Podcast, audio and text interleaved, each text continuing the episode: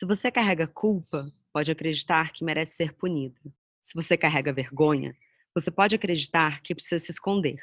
Se você não se sente amada, você pode sentir a necessidade de ser perfeita. Se você se sente desestruturada, pode querer parecer invencível. Essa sequência faz parte da fórmula da autossabotagem, e que, é claro, é bem mais complexa que qualquer equação matemática, como tudo que envolve o nosso inconsciente. São aquelas motivações, reações que depois que entramos em processo analítico, conseguimos entender da onde vieram. Claro, todas nós precisamos nos questionar de tempos em tempos. Isso é bom. Mas quando estamos repetidamente vendo amizades, relacionamentos, trabalho e até saúde indo para caminhos contrários do que desejamos, chega a hora de se questionar. Será que estou vivendo ou apenas me auto-sabotando? Bom dia, óbvias!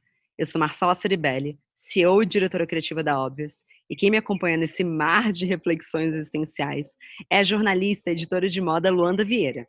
Quem também me acompanha são os passarinhos do meu quintal. Espero que você goste dessa participação especial.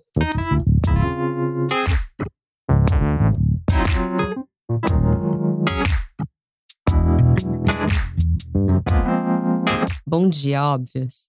Bom dia, Luanda! Bom dia, óbvios! Meu sonho falar isso, Marcela. Obrigada pelo convite. Estou muito feliz de você ter topado participar hoje. Já queria te trazer no programa há muito tempo, mas pelo que a gente está falando antes, a pauta de hoje tem a ver com você, é isso? Não, tudo a ver, sou eu. Assim, eu diria que de fato, autossabotagem e eu nós somos as mesmas pessoas e eu posso provar ao longo dessa conversa.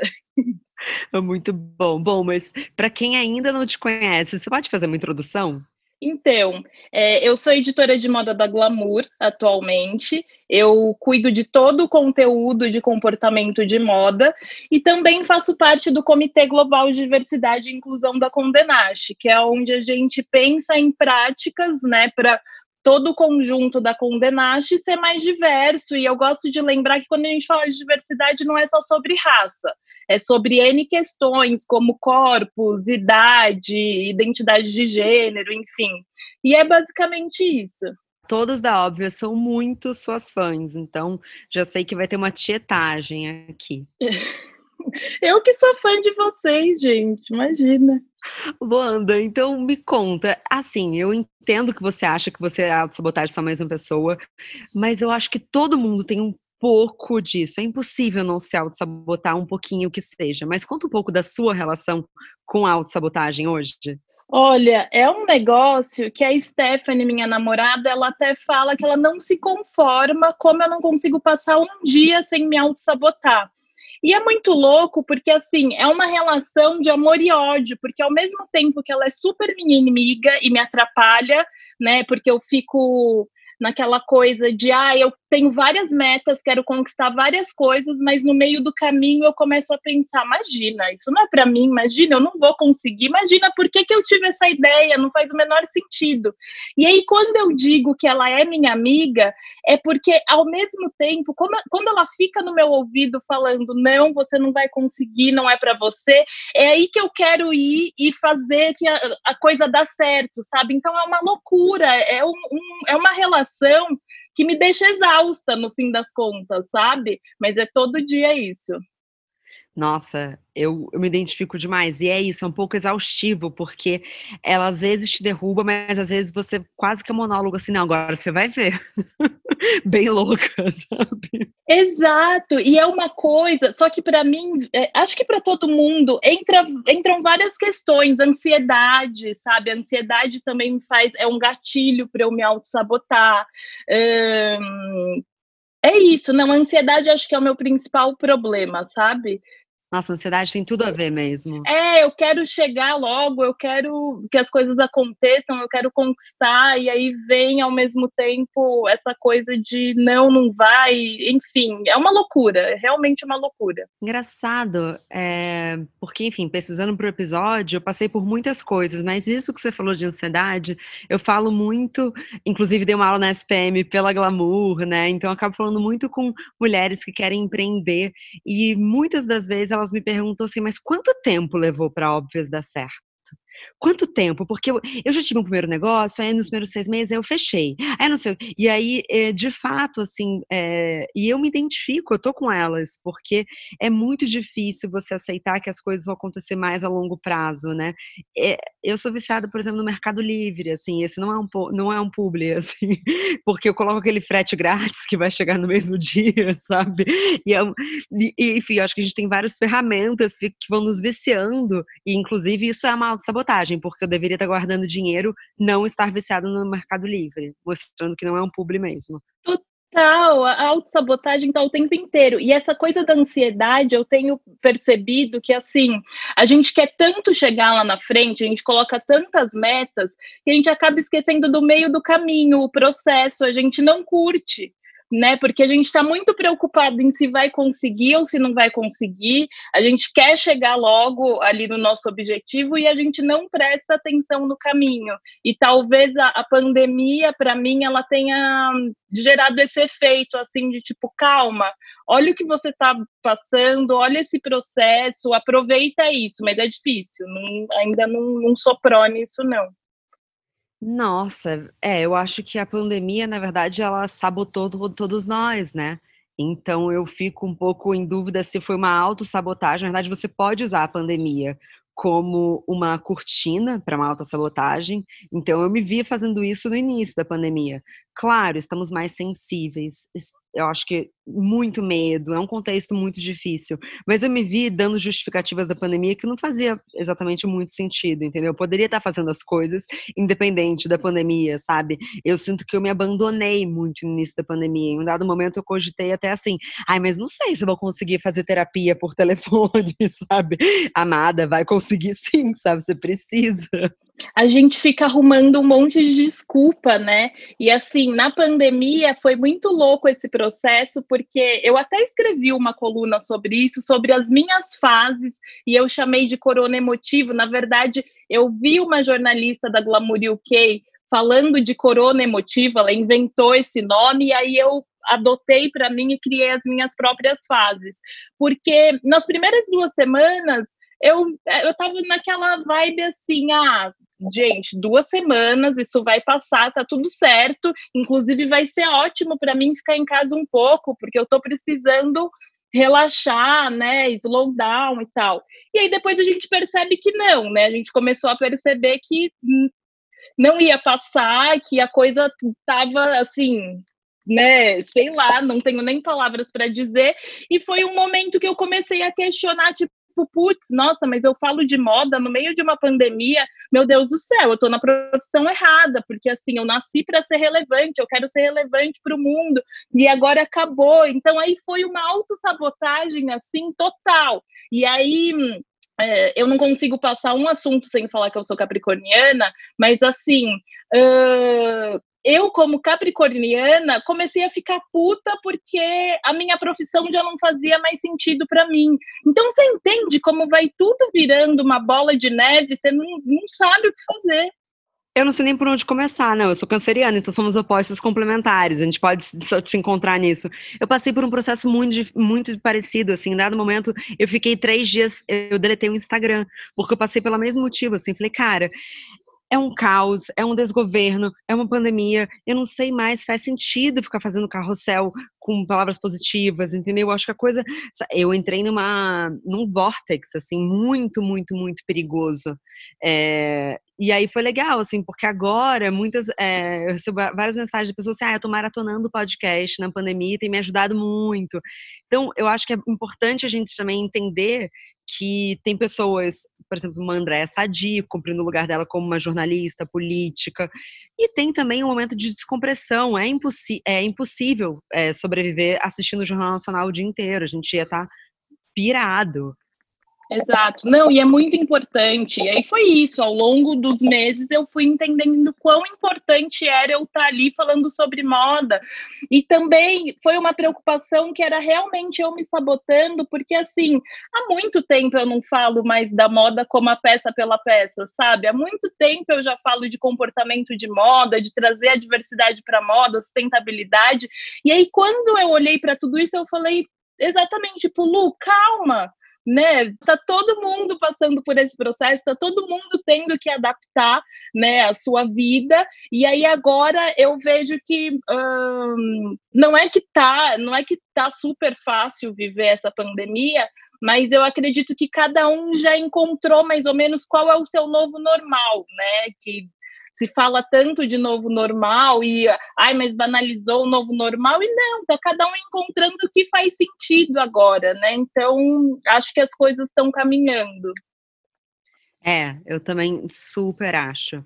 E assim, eu, eu entendo que a gente, às vezes, constrói essa autossabotagem de um lugar muito inconsciente. Então, às vezes tem uma, uma autossabotagem que é quase consciente, assim, tipo, ah, é, você tá super empenhada numa rotina de exercícios, por exemplo, você fala, não, hoje eu não vou. E tá tudo bem, isso não é exatamente uma autossabotagem. Mas pesquisando para episódio me veio um negócio assim, eu falei, cara, será que alguém já conectou autossabotagem com crença limitante? E eu vi que várias pessoas, inclusive psicanalistas, trazem isso. E aí, enfim, para quem está ouvindo e não sabe o que é, então, crenças limitantes é tudo aquilo que a gente eh, adquire enquanto a gente está crescendo, né? É, que viram pequenos bichinhos, eu diria até monstrinhos dentro da nossa cabeça. Então, é a vozinha dizendo para Luanda que ela não vai conseguir, é a vozinha dizendo para Marcela que o trabalho dela não faz sentido, enfim, e, e por isso que elas são limitantes, que elas limitam a gente. E eu fiquei pensando quanto que a autossabotagem de cada uma, e cada uma vai ter um perfil de autossabotagem, vai estar tá conectada é, com a sua crença limitante. Então, por exemplo, se você cresce acreditando que não, nunca ia ter um cargo alto, e aí quando você chega num cargo alto, você começa e aí eu acho que é muito do inconsciente. Você entende isso, Lu? Que de repente você se pega, tipo, não entregando um trabalho. Você já assistiu isso acontecer? Eu entendo completamente, e eu acho que uma coisa muito incomum na autossabotagem para todo mundo é a questão da fraude, né? Você falou de um cargo alto, eu me vi completamente nisso, porque quando me promoveram a editora, por exemplo, eu ficava assim, meu Deus do céu, agora vão descobrir que eu sou uma fraude, ferrou, não dá para eu me esconder mais atrás da minha editora, é a minha cara ali, eu não vou conseguir entregar esse trabalho. E também por ser Capricórnio, eu tenho essa coisa da perfeição eu não admito muitas falhas, enfim. E aí virou uma coisa na minha cabeça quase que paralisante, assim, porque eu não queria me expor, eu não queria mostrar que talvez eu não era a pessoa para estar tá ali naquele cargo, assumir aquela, aquela editoria, sabe? Então é total isso. A questão da fraude é, é um negócio que sei lá, mil coisas. É, aí a visão mais comum é tipo, ah, você vai procrastinar. Então, ah, eu estou me auto-sabotando porque eu estou no sofá. E eu acho que se fosse tão simples quanto isso, tava fácil de resolver, né? Eu penso que a autossabotagem no trabalho tem muito a ver com distração. E aí não só a distração, ai, do celular, ai, eu passo o dia inteiro no Instagram, gente, é muito mais complexo, na minha visão, como Marcela. Acho que a autossabotagem passa com você, por exemplo, você não consegue entregar algo, você fala, não, mas na verdade eu não consegui entregar, é, foi porque eu estava muito é, conectada com uma outra coisa. Mas essa outra coisa nem era tão importante. É que às vezes você não tem nem coragem de entregar o trabalho é, maior do que você deveria. É, e eu acho também que tem muito uma coisa da gente migrar a nossa atenção. E isso é uma coisa que eu, eu tento, né? Eu tô aqui me tratando, gente, tô no processo. Eu tento prestar muita atenção de para onde está indo minha atenção, porque às vezes você vai prestar atenção numa coisa que é micro, mas que toma muito do seu tempo, enquanto tem uma coisa que é muito mais importante, mas que você não tá com, coragem, né? E tem muito a ver com se expor. Então, por exemplo, Faz tempo que eu não tô no ambiente de empresa, tá? Mas eu entendo que isso ainda deve acontecer muito, mesmo em home office. Sei lá, sabe tensãozinha do trabalho? Um pequeno com probleminhas de relacionamento, coisas que assim, querendo ou não, eh, demandam muito da gente e o quanto que você está de fato trabalhando, sabe? É, você acha que como que você consegue organizar se você tem esse esforço é, de para onde está indo a atenção da Luanda no dia a dia para que você não deixe de fazer as coisas que são realmente importantes para você? Então, é muito complicado, porque assim, eu sou a pessoa que faz a lista no começo do dia de tudo que eu preciso fazer. Só que aquilo começa a me gerar uma angústia se eu não termino, porque eu começo a ficar desesperada com aquela lista e, enfim, eu preciso terminar o dia com tudo riscado. E eu sou super, ao mesmo tempo que eu sou digital, eu sou super manual. Esse tipo de coisa eu gosto de escrever no caderno, sabe, ir ticando, riscando, tal. Só que ao mesmo tempo, quando é uma coisa que é muito importante, eu começo a procrastinar, porque na minha cabeça a minha ideia ainda não está totalmente pronta e perfeita para executar aquilo. Então eu começo a enrolar, eu começo, não, ainda não está bom, ainda não está pronto, aí eu vou me livrando das outras coisas, porque eu quero me livrar ó, ó, é, rápido, mas tipo, o que é realmente importante para mim, eu vou deixando até o deadline. Aí quando eu não tenho mais jeito, eu vou e faço mas é total uma insegurança de achar que o meu raciocínio não está pronto, ou que, por exemplo, no meu caso, eu não estou pronta para escrever aquela matéria, que eu não sou a pessoa para fazer aquilo, sendo que sou, sabe? Tô, me preparei para isso, enfim. Então, é muito complicado. E no ambiente de trabalho, agora em home office deu uma melhorada, mas no ambiente de trabalho, eu sinto que. Hum, tem a questão também, a autossabotagem vem muito pela hum, comparação porque às vezes a gente nem se coloca nesse lugar de se comparar com o outro, mas alguém te coloca sabe? Alguém faz uma comparação que você fala, tipo, putz, será que eu sou a pessoa certa para essa pauta mesmo? Né? Falaram tão bem da fulana ali e tal. E é isso, não é nada contra a pessoa, mas é um negócio que você vai criando na sua cabeça e você vai se comparando sozinha com o outro. Então é muito, é muito complicado o ambiente de trabalho. Acho que todo perfeccionista se compara muito, né? Porque, assim, essa perfeição tem a ver. Perfeição relativo a quê, né? É, tem a ver com comparação. E o que você falou de, nossa, eu não escrevo exatamente matérias, mas eu acabo escrevendo bastante, né? Seja por projetos, até para o podcast, enfim. Mas a Andresa é roteirista do programa, mas eu vou lá e coloco as minhas inserções. E, assim, muitas vezes eu me pego assim, eu não vou conseguir fazer perfeito, então eu não vou fazer agora porque eu não tô pronta para fazer perfeito ainda. E, e, eu tenho exercitado uma coisa que pode ser uma dica boa. Eu tenho muitos monólogos. Eh, quer dizer, eu falava monólogos internos, mas é uma mentira, tem monólogos externos. O Renato direto me pega aqui em casa falando sozinha, assim. E eu falo assim: vamos, faz bosta então, Marcela. Faz muito ruim, mas faz. Começa a fazer, sabe? E aí, muitas vezes, eu começo, tipo assim, e aí, no meio do que eu tô escrevendo, eu penso, ah, isso tá ficando ruim. Aí eu volto falo, faz ruim mesmo. Aí eu continuo fazendo. E no final, eu sei que é uma frase muito clichê, mas o feito é melhor do que o perfeito, assim, querendo ou não, existe o seu perfeito, né? E você pode ir aprimorando. Eu sou, eu fico muito aflita de deixar as coisas de última hora, sabe? Eu sei que tem muita gente que funciona bem na pressão e tá tudo bem, mas eu definitivamente não sou. Eu tenho muito medo de achar as coisas para última hora. Você é na escola, como é que você era, Luanda? Não, eu era super a nerdzinha, eu sempre fui aquela. Só que assim, eu era aquela nerd descolada, sabe? Que queria estar tá lá no fundão com a galera, mas no intervalo das aulas, porque na hora da aula eu queria estar tá ali prestando atenção. Eu tenho pavor de ser chamada atenção, eu tenho pavor de levar bronca, sabe? Eu, eu realmente sou essa pessoa que quero sempre estar tá certinha, cumprindo as regras, e só que é um extremo. A Stephanie me fala, tipo, Lu calma, não precisa de tanto, tá tudo certo. Relaxa um pouco, né? Porque é isso. E o meu ascendente é em gêmeos, a Stephanie é gêmeos. E aí, uma vez, uma astróloga falou que o gêmeos é realmente o, o, é o signo que me dá um pouco de leveza. Porque, assim, todas as minhas casas são em Capricórnio, é uma loucura. E se eu não tivesse os gêmeos, talvez, eu não sei, acho que eu já teria pifado sabe? Porque é onde eu encontro um pouco de, é, realmente, calma. Mas não dura muito tempo, mas é isso. Tô sobrevivendo, gente. Eu amo ascendente em gêmeos, porque muito provavelmente o que deve acontecer é que você pelo menos consegue botar para fora isso, né? Você consegue comunicar o que você tá passando. É, o perigo de ter muito capricórnio, aquela, uma, uma sessão astrológica, né? Mas Mas o perigo do Capricórnio é que também ele vai guardando para ele, assim, então pelo menos os gêmeos você extravasa um pouco. É, mas você falou um pouco, até beirando um pouco o lugar da síndrome da impostora, assim, do lugar de assumir esse cargo alto. Teve algum processo, alguma ferramenta ou que você tenha ou teve para passar por cima disso e de fato entregar o trabalho lindo que você entrega? Então, é, eu quando eu paro para pensar nisso, eu vejo que foi hum, depois de seis meses no cargo, foi um wake-up call para mim, porque eu estava me escondendo no poder de demandar, sabe? Aquela coisa de eu ser perfeita, querer ser perfeita e tal, eu estava demandando, e aí eu só editava, eu corrigia, eu não dava minha cara muito a tapa, sabe? Aí passaram seis meses, eu tirei férias, e nas férias eu pensei muito sobre isso, de tipo, nossa, eu sempre quis estar aqui, eu sempre quis ser editora, e por que que agora eu tô me escondendo atrás das minhas repórteres, sabe? Por que que agora eu não tô colocando em prática tudo que eu gostaria de colocar?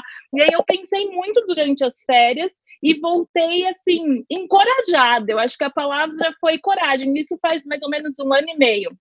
E quando eu voltei, eu conversei com a minha diretora e eu, eu expus tudo isso. Eu falei: olha, eu acho que eu precisei de seis meses para entender exatamente o que era o cargo. Essa pessoa que está aqui não sou eu.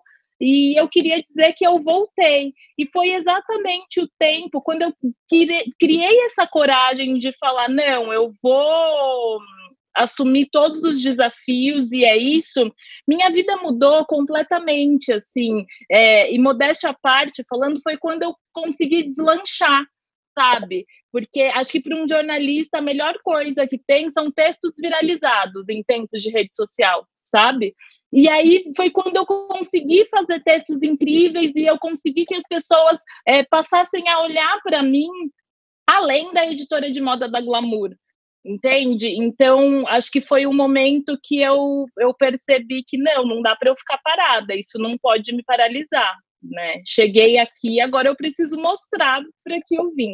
É incrível você trazer coragem, porque eu sempre falo que as duas palavras-chave de carreira para mim são disciplina, que tem tudo a ver com autossabotagem, né? Mas também coragem, porque tem que ter algum momento que você, sabe, pega aquela força, engole o choro, apesar de eu ter chorado um pouco no banho, é, e vai. E muito da pauta desse podcast veio de uma matéria que eu vi no El País, que é uma entrevista da Margaret Atwood, do conto da Aya que ela falou um pouco sobre a, a, a relação dela com a autossabotagem. E eu achei incrível, porque quando a gente começa a desenhar uma jornada de heroína na ficção, é sempre uma coisa, sempre como a música começa a acelerar, você consegue entregar, e de primeira, e tem um grande desafio no meio do caminho, mas depois é tudo certo. E assim, a gente acaba pegando essa jornada da ficção e trazendo para nossa vida. E é muito é muito mentira, assim, porque quando eu li que a Margaret Atwood, antes de lançar o conto da Aya, ela ficou anos lançando outros livros porque ela achava que era muito louco aquilo que ela estava escrevendo. Então ela ficou um pouco meio se auto-sabotando, que ela ficou postergando esse estouro dela, que é muito parecido com você, né? Se você pensar assim, tipo, depois de seis meses, mostrou o que veio.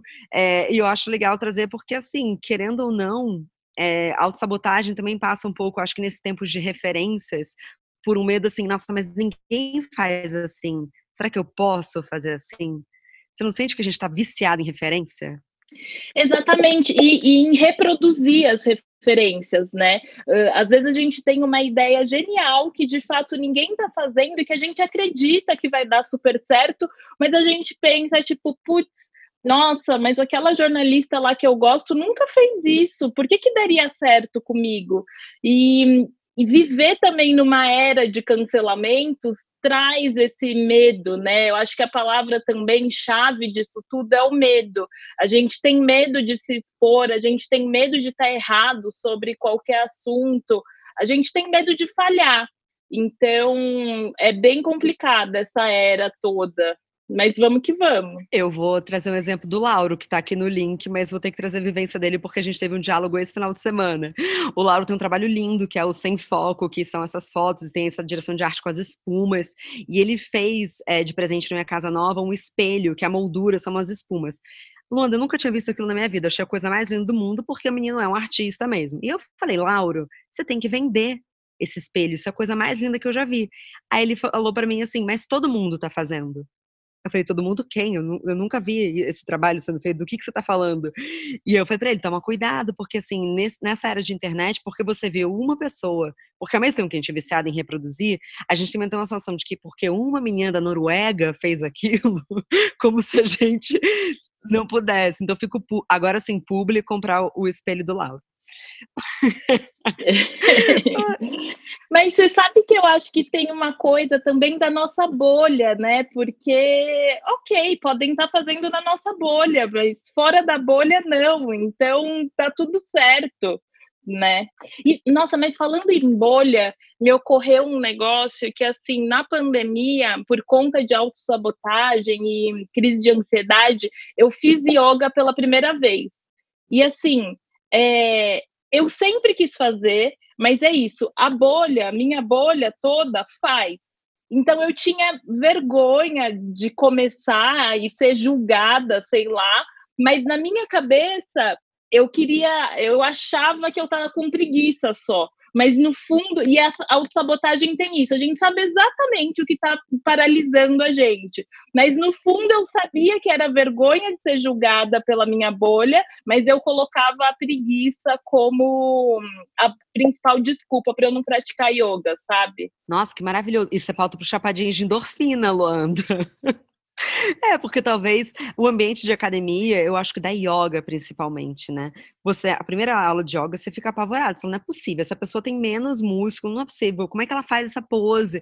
É, é muito difícil não se comparar, né? Mas na yoga a gente fala que se você olha para o lado para olhar para outra pessoa, você cai, então você tem que ficar focado, focado em você mesmo. Mas é muito legal trazer isso. Eu acho que, inclusive, agora expondo a equipe inteira, a Andresa falou isso, porque ela também começou a fazer yoga e ela falou que tinha medo, enfim, tinha um incômodo da comparação. É, e aí a minha primeira pergunta, a minha professora, inclusive ela é minha amiga de infância, enfim, a primeira pergunta que eu fiz para ela no final da prática foi: Fá, em quanto tempo eu vou ficar ótima? E aí ela falou assim: Lu, não é sobre isso. Tipo, a primeira coisa que você precisa entender é que ninguém tá aqui para ficar perfeito, para fazer aquelas poses perfeitas que a gente vê no Instagram. Ela é para você olhar para você e é só isso. E aí aquilo, eu fiquei até com vergonha de ter feito aquela pergunta, sabe? Ela foi super delicada e tal, mas assim, eu louca, eu já querendo ser a melhor do, do negócio. E é uma coisa que tem me ajudado bastante, inclusive. Nossa, no esporte faz todo sentido. Na verdade, acho que em relação a todos os esportes. Mas trazendo a nossa pauta, porque a gente focou muito em trabalho e a gente tem uma autossabotagem que para mim também é bem puxada, que é de vida pessoal e relacionamento. E eu queria começar falando sobre amizade, porque eu acho que é muito comum, especialmente nessa, nessa era em que estamos todos muito solitários, a gente sentir essa solidão, a gente reclamar dessa solidão, mas nunca deixar sair de um papo no WhatsApp. Você observa isso acontecendo? Não necessariamente com você, mas com pessoas ao seu redor? Não, completamente. E o que eu acho muito engraçado é que nessa quarentena a gente descobriu o Zoom, a gente descobriu o FaceTime, a gente descobriu N formas de se comunicar que já estavam aí. Né? Então, eu mesma, eu voltei a falar com amigas que a gente era sempre o ah, vamos combinar, vou ver e te aviso e tal. E, e, gente, era isso. Se eu não tinha tempo, era, sei lá, no meio do, do caminho, voltando para casa, colocar o FaceTime ali paradinho, você já resolvia, né? Então, a gente sempre teve essa ferramenta e a gente só parou para pensar quando aconteceu a, a, pandemia, eu acho que foi muito engraçado porque foi logo na primeira semana. Na primeira semana já estava todo mundo com saudades, na primeira semana já todo mundo queria usar o FaceTime para falar com um amigo, e só que estava ali o tempo inteiro, né? E, e hoje eu tenho percebido que assim a gente já relaxou um pouco, pelo menos entre eu e as minhas amigas, a gente já deu uma relaxada nessa questão de ai, vamos falar no FaceTime. E hoje eu tenho sentido que a desculpa da pandemia é tipo, ai, eu tenho um Zoom esse horário. Porque a pessoa nunca vai saber se você tem ou não. Virou o novo sabe? Tipo, ah, eu tenho um Zoom esse horário, menina, eu não posso. Então, eu acho que ao mesmo tempo que a gente encontra a solução, a gente também encontra a solução para solução, sabe? Total, total. E enquanto isso, né, a gente fica escolhendo um pouco é, para onde que vai a nossa, nossa atenção. E eu fiquei muito pensando assim, cara, quantas vezes na minha vida eu tava, sei lá, focada em, sei lá, em fazer uma puta de uma entrega no trabalho. E aí, você tem diferentes perfis de amigos. E tá tudo bem, né, Luanda? Mas aí, eu tinha uma tendência muito forte, quando eu tava muito afim de investir na minha carreira, eu ficar muito próximo das minhas amigas que saíam de segunda a segunda. Só que são duas coisas que não se não batem. Basicamente, o que eu quero dizer é que também existe uma curadoria, eu digo isso com o maior amor possível das suas amizades, porque eu ainda acredito que a gente é soma da média das cinco pessoas que a gente mais convive, de que assim, se você é, tá num certo momento da sua vida, você talvez precise é, dar mais atenção para amizades que estejam ali te ajudando a construir algo. E aí, de uma forma geral, e aí é super complicado, mas a Madama Bruna trouxe isso no nosso episódio de detox de relacionamento, que quem são as amizades que te sugam muito, é, mas não te ajudam a crescer junto, sabe? É, como que você é em relação a isso, Lu? Você é daquele grupo enorme de amigas ou você é do poucos e bons? Capricórnio é poucos e bons, não é? Poucos e bons, exato, total. E é muito engraçado que eu estava falando isso com a Stephanie essa semana, que é o seguinte: hum, quando a gente se destaca no trabalho, quando a gente se destaca no que a gente faz, é muito complicado você manter aquelas amizades que teoricamente estão ali no seu ciclo profissional. E eu tenho sentido muito isso ultimamente. E a Stephanie me chamou a atenção para as minhas amigas de infância, que são as amigas que, de fato, quando eu tô realmente muito mal e enfim, são a elas que eu recorro, sabe? Porque tem aquelas amizades que a gente faz ao longo da vida e que a profissão traz, mas tem essas amizades que vieram desde antes. E o que eu tenho sentido é que assim, a Stephanie que acendeu essa luz para mim, que as minhas amigas fazem coisas completamente diferentes, são bailarinas, nutricionistas, enfim, áreas que não têm nada a ver comigo, e, e é justamente isso que nos mantém fiéis, sabe? Porque elas não têm interesse nenhum em concorrer comigo, ou ter o meu cargo, ou estar no lugar que eu tô. Então, ultimamente, principalmente na pandemia, eu tenho sentido uma troca muito mais. Um, sensata e carinhosa e verdadeira com essas amigas que estão distantes e distantes reais, sabe? Que assim eu não vejo, sei lá, há um ano, mas que eu falo sempre. Nossa, acho que essas são as amizades que trazem a gente de volta para nossa essência, né? Que você não é a Luanda da glamour, você é só a Luanda completamente para elas, assim, o universo delas, tipo assim, quem é glamour? Quando eu falo de alguma coisa e eu nem me sinto mal porque eu entendo completamente, porque é assim, tipo, ah, tá legal, sabe? Eu vou com o maior drama da vida e a Stephanie, por exemplo, que trabalha comigo na Condenache, ela sabe, então eu conto tudo com o maior drama, eu coloco toda emoção para falar de uma situação e para elas é tipo, ai, nossa, acontece isso na revista? E passa, bola para frente, outro assunto, sabe? Então, e é muito bom. eu também, eu amo as amigas não publicitárias também. A minha prima é médica. Então, assim, é ótimo conversar com ela. Primeiro que ela não se impressiona com nada, assim, ela fala, nossa, que problema, né? Eu pergunto, mas e aí, você salvou alguma vida hoje? Exato, é exatamente isso. E, mas eu tenho me conectado muito com essas amigas, porque é realmente quem tem me dado força, assim, para continuar, ainda que não seja diretamente. A gente não fala sobre o meu trabalho, porque, enfim, não interessa. Mas tudo que a gente conversa é, reflete no meu dia a dia profissional. É, e eu acho que quando a gente também está com pessoas que nos ajudam a ver as coisas de uma maneira mais clara. O que eu quero dizer? Você pode se cercar de pessoas que. Sabe que gente que você está falando, a pessoa mal está prestando atenção, e aí ela vai te falar uma coisa super superficial, e aí às vezes, sei lá, aquilo vai te satisfazendo porque você não está afim de se aprofundar. Mas quando você é, vê que você se cercou só de pessoas que não estão verdadeiramente te falando verdades, é, porque às vezes as conversas precisam ser incômodas, né? Acho que a gente precisa ter amizades que trazem momentos desconfortáveis, porque senão, o que, isso quer dizer, sabe? Você vai ficar eternamente ouvindo o que você quer ouvir. Então, acho que isso é uma das boas análises, assim, do, de um grupo mais próximo. São pessoas que o tempo todo estão é, mais ou menos alimentando o que o seu ego quer ouvir, ou é o que a sua essência e a sua alma pedem? Faz sentido para você essa separação? Faz muito sentido, e hoje é, eu encontro essa pessoa na Stephanie, falei que é a minha namorada, porque a Stephanie é realmente, eu acho que hoje em dia, né, fora minha família, enfim, ela é família, é a pessoa que de fato quer que eu me dê bem, quer que eu esteja feliz, quer que eu chegue no fim do dia, deite a cabeça no travesseiro e fale, ufa, que legal, que dia maravilhoso, consegui e tal. E a Stephanie me coloca assim, o, o pé no chão, por mais que eu já tenha, mas é que eu fico confabulando tanto na minha cabeça se eu vou, se eu não vou, se eu tomo uma decisão, se eu não tomo, se é certo ou se é errado.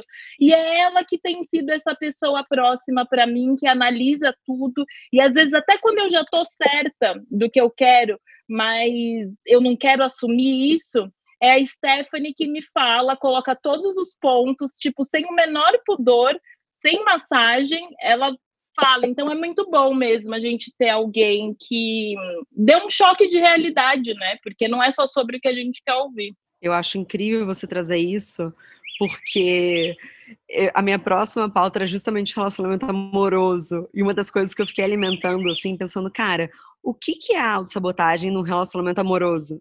E eu coloquei em dois lugares. Faz muito tempo que eu já tô num relacionamento. Então, mas eu identificava, assim, quando eu estava solteira e começando relações, que várias vezes, quando você não está num momento bom de autoestima, é, de autoanálise, você não está se sentindo literalmente meio digna de ser amada, você fica constantemente encontrando motivos para acabar uns relacionamentos. E às vezes são umas coisas superficiais, sabe? Que na verdade só refletem um pouco o seu lugar de autoamor. Você já teve nesse lugar? Eu já estive completamente. Mas é, eu acho que talvez antes de começar a namorar, minha vida inteira. Porque aí a gente entra, no meu caso, numa questão de raça e da solidão da mulher negra, e enfim. E aí, quando eu encontrei assim a Stephanie, porque eu falo, eu, eu falo todo dia para ela que ela é surreal, porque ela é uma pessoa que assim todo mundo quer ser amigo, todo mundo gosta de estar com ela, e enfim. E aí eu olhava para aquilo e falava assim, gente, mas como que essa pessoa quer ficar comigo? Não é possível. Tipo, eu passei a vida inteira sem ninguém e aí de repente chega alguém assim que é super gente boa, que é muito legal, que tem várias referências que eu fico babando ouvindo comigo. Então, era muito uma situação de, meu Deus, eu não mereço esse relacionamento, mas hoje eu sei que eu mereço. Quando foi essa virada para você? Ah, eu acho que foi logo no começo. A gente está há cinco anos. Hum, eu falo da autossabotagem, mas há cinco anos antes de Stephanie, gente, eu era muito pior. E aí ela que me ajudou assim a ver que, Lu, pelo amor de Deus, você vai paralisar se você continuar assim. Então foi no começo, depois de um ano de namoro, eu entendi que estava tudo certo, que amor é isso mesmo, que né, a gente está aqui para dar carinho e, e enfim, Ai, fiquei até meio arrepiada. Eu acho muito bonito, quando, porque acho que é uma, tem uma tendência todo mundo sempre reclamar muito das relações, porque as relações não trabalham e tal. Então é muito legal quando você escuta só que uma relação está fazendo muito bem, apesar de certamente ter seus desafios. E eu acho que uma vez você está nessa relação, eu também estou com o Renato há cinco anos, assim, é, eu acho que tem muito a, e aí, de novo, eu tô cheia de clichês hoje, mas aquela frase do as vantagens de ser invisível, do você aceitar um amor que você acha que você merece. Então, é, que amor é esse que você está procurando? É baseado em quê, sabe? Quando a gente está falando em relações que começam, por exemplo, em aplicativos, eu não tenho nenhum problema com aplicativos de paquera, mas se a primeira coisa que você está olhando é se você acha a pessoa bonitinha ou não, é, tá bom, tá tudo certo começar assim, mas eu venho de um tempo que a gente, a primeira coisa que a gente via era uma conversa, era uma química, então é, você vai construir essa relação baseada em quê? Será que você também está se auto-sabotando ali, sabe? Será que você está pronta para uma relação? Enfim, acho que são é, vários questionamentos. E, principalmente, aí eu vou sempre trazer isso: será que a relação sempre realmente faz bem para você ou tá só alimentando o seu ego? Porque, para mim, um dos maiores aprendizados, inclusive, da meditação e dessa coisa toda minha devoção à monja Cohen, é tipo, quando que eu tô agindo com o ego e quando que é usar zen, sabe? É, eu acho muito importante. Não, sim, eu acho que é o que a gente já falou, inclusive, né? Porque não dá para. Quando a gente age com ego, é quando a gente tá com uma pessoa e que fala só o que a gente quer ouvir, né? E, e não é sobre isso, não é sobre isso. É, fora as coisas que são realmente ego, tipo querer mostrar pro ex-namorado ou namorada, sabe? É aquelas coisas assim que, Sim. gente. Nossa, olha como eu tô bem. É, quero postar uma foto com essa pessoa. E são nesses momentos que a gente percebe que não tá bem, né? Exato, tem que, é, tinha que tocar uma sirene, né? É. tinha que ter a sirene da autossabotagem. Mas, Lu, nossa, que gostosa essa conversa, demais, com passarinhos ao fundo. Perfeito. Gostoso, né? Um bom bom dia, óbvio. E foi bom dia, né, dessa vez. Antigamente a gente gravava à noite.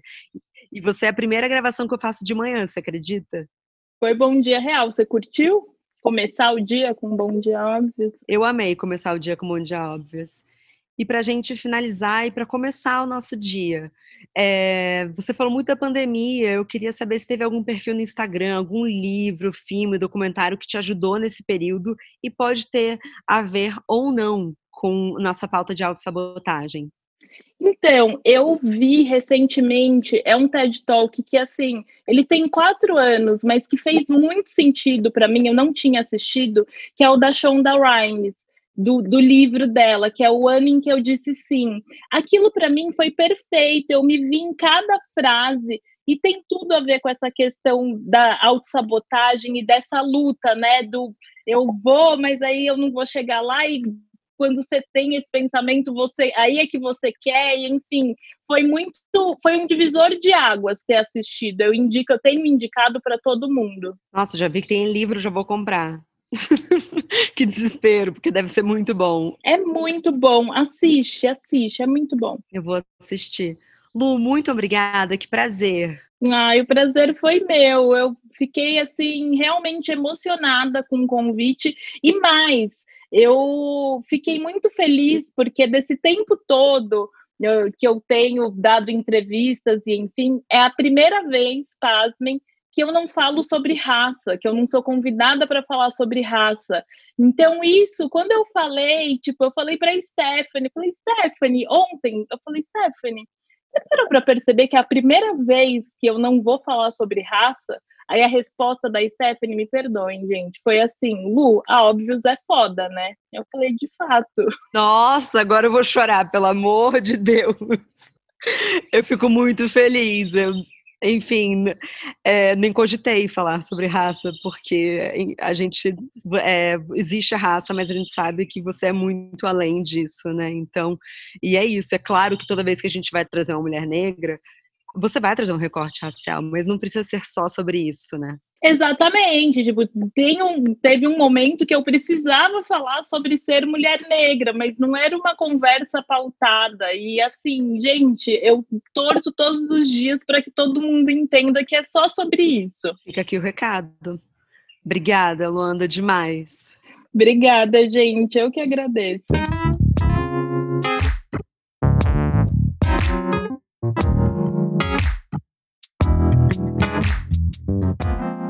Muito obrigada também a você que nos escutou até aqui. Mas a nossa conversa não tem fim. Continuamos semanalmente na nossa newsletter, que você pode se inscrever no www.obvious.cc, no Instagram, arroba Agency, e com comentários e sugestões sempre com carinho, no bomdia.obvious.cc.